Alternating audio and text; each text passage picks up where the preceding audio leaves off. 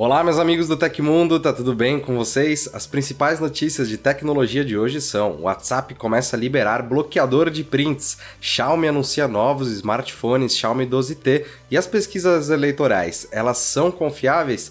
Tudo isso e muito mais depois da vinheta.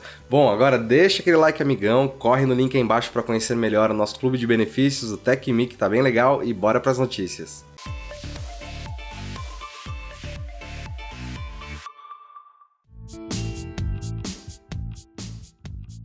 Parlamento Europeu aprovou o regulamento que determina a porta USB-C como padrão em dispositivos eletrônicos. A medida deve impactar mais a Apple e o iPhone, que utiliza o padrão proprietário Lightning, que deverá ser substituído até o final de 2024. A medida afeta inicialmente todos os smartphones, tablets e câmeras vendidos no, na União Europeia. Já em 2026, ela se estenderá também para os notebooks. Em comunicado oficial, o bloco revelou que foram 602 votos a favor favor da lei, 13 contra e 8 abstenções. A proposta prevê reduzir o lixo eletrônico e capacitar os consumidores a fazer escolhas mais sustentáveis, pois o padrão USB-C, tido como obrigatório a partir das datas estipuladas, visa que os usuários não precisem trocar de equipamento ao sair de uma plataforma para outra. Em ocasiões anteriores, a Apple já se mostrou contrária à substituição do seu padrão Lightning para o USB-C, citando que isso poderia criar uma nova onda de lixo eletrônico. A União Europeia estima que a mudança deverá gerar uma economia de até 250 milhões de euros por ano em compras desnecessárias de carregadores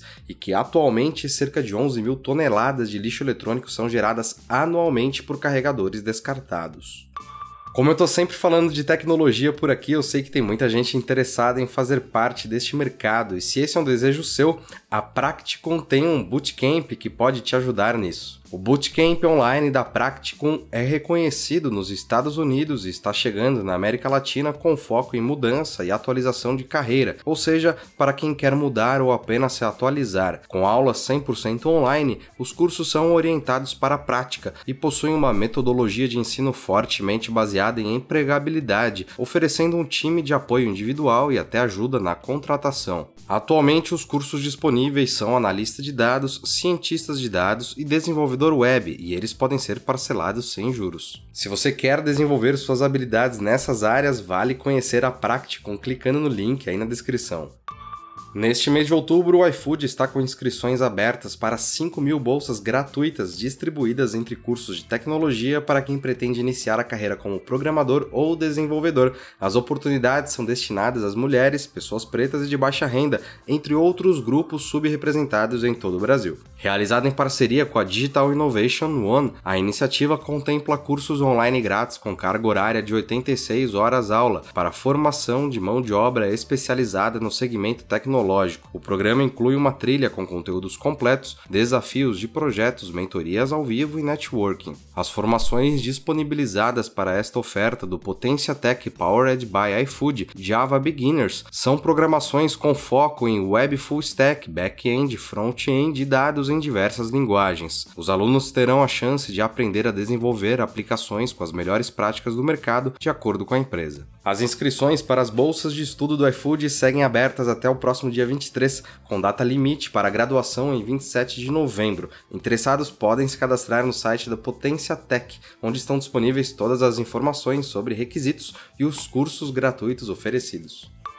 O bloqueio de prints do WhatsApp, anunciado pelo CEO da Meta, Mark Zuckerberg, em agosto, começou a ser liberado para os testadores do mensageiro no Android. Conforme relata o WA Beta Info, o recurso chega como uma iniciativa para aumentar a privacidade nas conversas por meio da plataforma. Já disponível para alguns membros do programa Google Play Beta, o bloqueador de screenshots evita que o usuário tire prints de fotos e vídeos compartilhados no popular mensageiro. Porém, a ferramenta é válida apenas para as imagens de visualização única, ou seja, aquelas que somem após serem abertas. Se tentar realizar uma captura de tela nessas condições, o usuário terá uma imagem escurecida como resultado do procedimento. A função é capaz de bloquear até mesmo as tentativas utilizando extensões de terceiros para contornar as normas de segurança do aplicativo, de acordo com a publicação. Ainda conforme o site, o bloqueador de captura de tela do WhatsApp pode ser desativado caso o usuário queira. Outro detalhe é que o recurso não impede os prints de conversas, mesmo com a presença de mensagens que desaparecem nos chats, e não evita o registro de fotos do conteúdo pelo destinatário utilizando outro celular ou câmera digital. No momento, o bloqueador de screenshots está disponível somente no WhatsApp Beta para Android na versão 2.22.22.3 do aplicativo. Os usuários inscritos no programa de teste devem atualizar o app para a edição mais recente e verificar a disponibilidade da ferramenta em seu celular. A data de lançamento do bloqueio de captura de tela para o público em geral não foi revelada pela Meta, embora isso não deva demorar a acontecer. Antes da chegada à versão estável do Android, o recurso também deve ser lançado para os testadores do mensageiro no iOS e em outras plataformas. Essa novidade revelada por Zuckerberg, junto com outras ferramentas de privacidade para o WhatsApp, como a possibilidade de esconder um online no status do serviço e a capacidade de visualizar uma lista de participantes anteriores dos grupos. E a Xiaomi anunciou hoje seus novos celulares top de linha, o Xiaomi 12T e o Xiaomi 12T Pro. Os novos modelos têm como grande diferencial a estreia de um sistema de câmeras de 200 megapixels. A empresa também promete novas soluções voltadas para a criatividade, como um sistema de corte de fotos tiradas com os 200 MP que usa inteligência artificial para melhorar o enquadramento. Quando o assunto é desempenho, existem diferenças entre os celulares. O Xiaomi 12T Pro conta com um processador Snapdragon 8 Plus geração 1 de 4 nanômetros, enquanto o modelo padrão possui um chip MediaTek 8100 Ultra, feito em 5 nanômetros. A bateria dos celulares é de 5000 mAh e traz suporte para recarga rápida de 120 watts, que garante carga completa em apenas 19 minutos. A autonomia, segundo a empresa, fica em torno de 13,5 horas de uso de tela. Falando em tela, os celulares contam com um display AMOLED de 6,67 polegadas com resolução Full HD+, suporte para frequência adaptável de até 120 Hz e tecnologias como Dolby Vision e Dolby Audio. Em relação ao sistema, a Xiaomi promete três atualizações do Android para os celulares. Com 8 GB de RAM e 128 GB de armazenamento, o Xiaomi 12T será lançado na Europa por 599 euros. Já a versão Pro, com as mesmas configurações, estará disponível por valores que partem de 740 49 euros. E você sabia que o Tecmundo te entrega uma porrada de curso? E não só um monte de curso, mas também cupons e descontos exclusivos. É o nosso clube de benefícios que está de cara nova e você pode conhecer o TecMe checando os links aqui embaixo. Vem trocar uma ideia com a gente. A ferramenta de detecção de acidentes, uma das novidades do iPhone 14, entrou em ação no domingo, alertando as autoridades da cidade de Lincoln, em Nebraska, nos Estados Unidos, sobre uma grave colisão. Todos os ocupantes do carro que bateu em uma árvore faleceram, de acordo com a Associated Press. O aviso sobre o acidente fatal ocorrido na madrugada foi dado pelo celular de um dos ocupantes do automóvel, que utilizou o sistema da nova geração do iPhone para detectar o impacto. Como o proprietário não respondeu à ferramenta, o telefone ligou para o serviço de emergência. Segundo a agência de notícias, o alerta rápido dado pelo Crash Detection do iPhone 14 permitiu que os socorristas levassem uma das vítimas, uma mulher de 24 anos, ao hospital. No entanto, ela não resistiu aos ferimentos e morreu algumas horas depois, enquanto os outros ocupantes faleceram no local da batida. Tratada como o pior acidente da história recente de Lincoln pelas autoridades da cidade, a colisão ainda não teve uma causa definida devido à falta de testemunhas. Os investigadores não descartam nenhuma hipótese até o momento, incluindo possibilidades como o uso de álcool e direção distraída. O sistema de detecção de acidentes do iPhone 14 combina o novo acelerômetro de núcleo duplo do telefone com o giroscópio de alta faixa dinâmica do aparelho.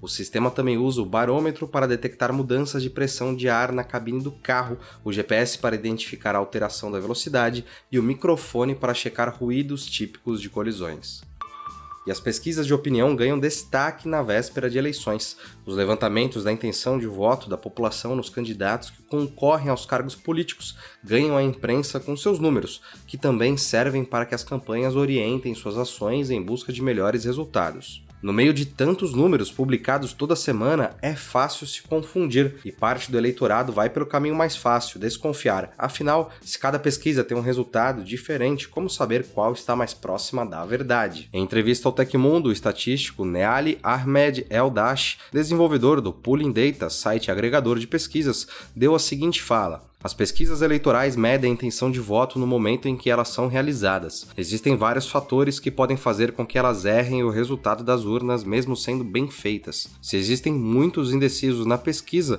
no dia da eleição esses eleitores vão para algum lugar. Podem votar ou não, mas não vão continuar na classificação de indecisos. Alguns pré-candidatos podem estar na pesquisa, mas não concorrerem no dia da eleição. Se a pesquisa é feita muito tempo antes da eleição, a chance de ela acertar o resultado também diminui, pois os acontecimentos durante a campanha podem alterar a intenção de voto. No Brasil, mais de uma dezena de institutos fazem as pesquisas eleitorais. Fora do período de eleições, essas empresas se dedicam a diferentes tipos de levantamentos de opinião pública contratados por marcas, governos e outras organizações. Embora os métodos de se fazer uma pesquisa eleitoral tenham pequenas variações, algumas são feitas presencialmente, enquanto outras são realizadas por telefone ou até internet, por exemplo. Em um aspecto, todas precisam concordar. Como não é possível entrevistar os mais de 156 milhões milhões de eleitores brasileiros, a amostra, o grupo que vai ser entrevistado, deve refletir o todo do eleitorado nacional. E esse tema é bem complexo. Se você quiser saber mais e entender também sobre como as pesquisas são feitas em detalhes, você pode acompanhar uma reportagem completinha que a gente preparou lá no Tecmundo